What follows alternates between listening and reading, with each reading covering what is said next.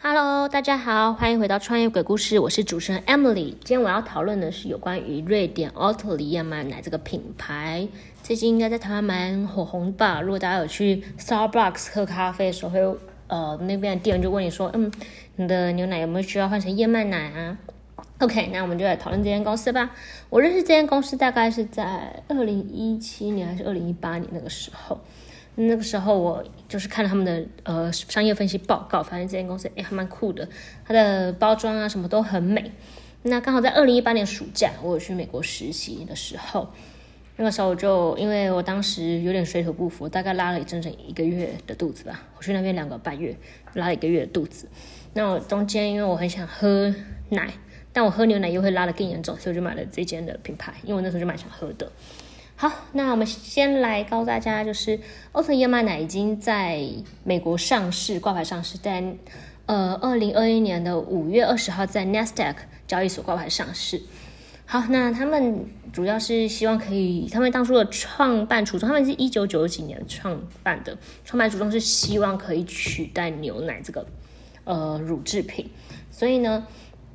他们一开始其实创立的时候是一个没有卖的很好，是不温不火的状态。直到了二零一二年，新的 CEO 像 Tony Peterson 上任，那他开始就希望说把这个呃 Oatly 燕麦奶的品牌可以重塑。他在做了哪些改革呢？先来讲 oat 原本的样子。oat 原本是有点像大家对那种燕麦奶的想象，就是它上面就是会有那个燕麦图案，然后倒奶出来这样子。那当时其实它的购买的比例不高，因可能并不信任等等的。接下来，二零一二年它出来的时候，他们决定改，呃，Peterson 决定希望可以改变这个方向，也是希望可以将 Oatly 跟环保啊或者素食主义，呃，搭上边。于是他就，他就他当然燕麦奶他就提出什么有很多的好处啊，像是减少降温室气体排放，呃，能源消耗已经，他利用土地的资源会更少。接下来这个 Oatly 就开始就哎比较红了。那接下来还做了什么改革呢？他有找到一个他们的创意总监 Schoolcraft。这个 Schoolcraft 他们将 Oatly 整个包装大改，他将 Oatly 改成了 O A T 跟 L Y 两个两个部分。那它的包装上也有差，它像大家看到现在会有那种呃很漂亮的蓝色啊，或者它会有一些灰色，或是它甚至他们在美国有出现粉红色，或者是。还有一个叫做 Orange Mango 口味是橘色，所以他们他们的整个包装都不一样。然后上面有推出很多买，其实老实讲还蛮骚的行销操作了。像是有一次他们就做就是两个女生的呃真有文，他们就直接大大印在包装上说他们希望征求哪些男生。那个时候就让他们大火大就是整个很红。第二个就是曾经他们会将负面的一些。评价印在包装上，像是什么喝起来像个屎啊，或者什么喝起来很难喝啊，真的，他们就将它印在包装上。那当然，这个包装就成为他们一个行销的很好、很好、很好的工具。OK，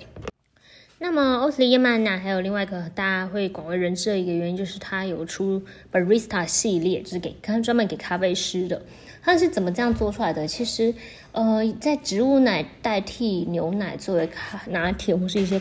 需要牛奶咖啡。的方面上，其实他们都有用过很多的牛呃乳制品，像是杏仁奶啊、燕麦奶等等。那当时会遇到个很大问题，就是呃这些植物性的奶其实很难打出像牛奶般绵密的奶泡，它们的蛋白质组成还有油脂组成其实都不太一样。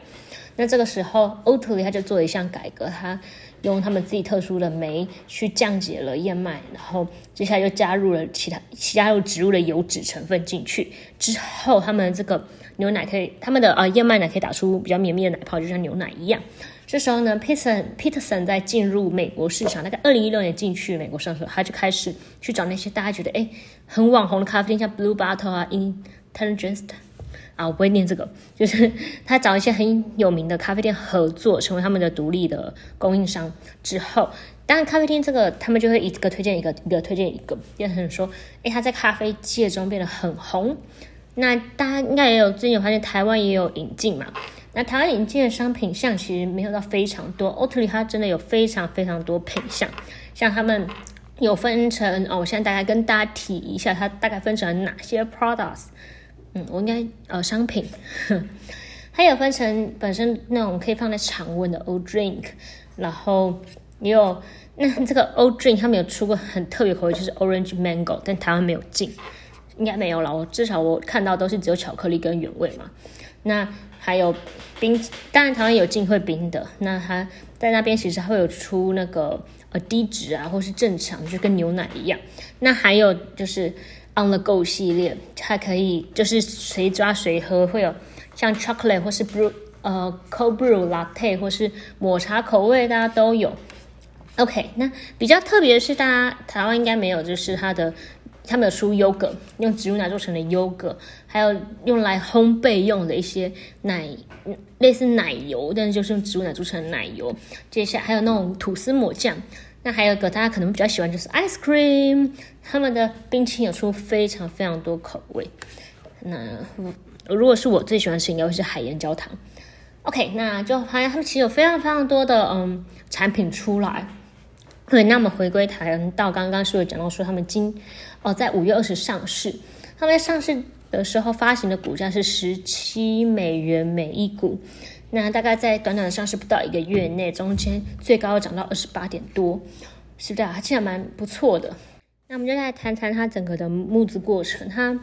大概在去年二零二零年的时候，它有释出它的股份，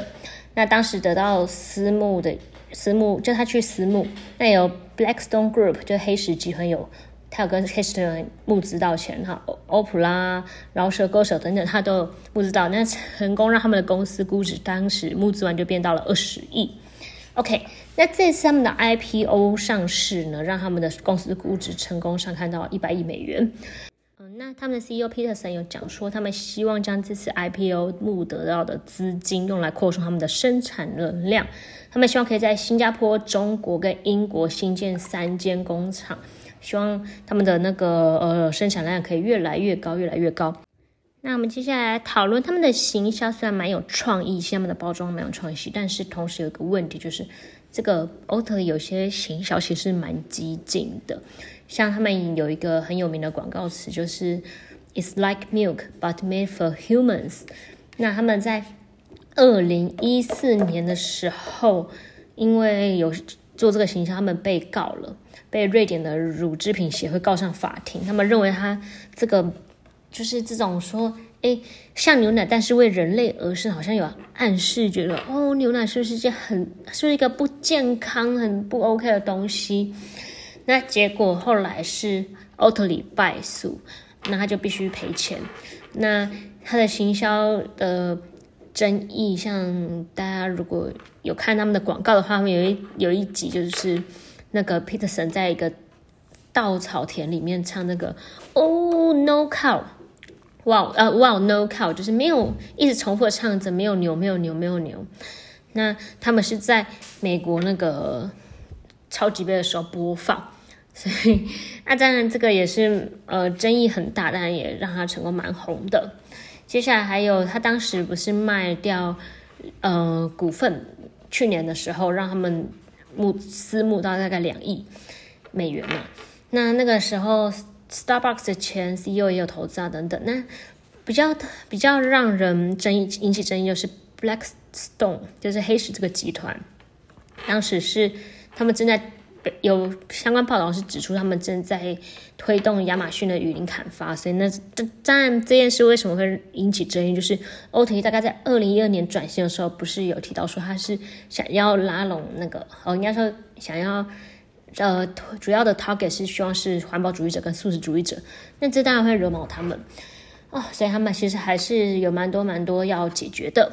那虽然它的股票上市，或是它有一直在扩增，但其实他们还要去面对一个很大的问题，就是 Oatly 的行销跟营运成本其实蛮高的。他们 Oatly 在二零二零年的净亏损大概是六千万美元，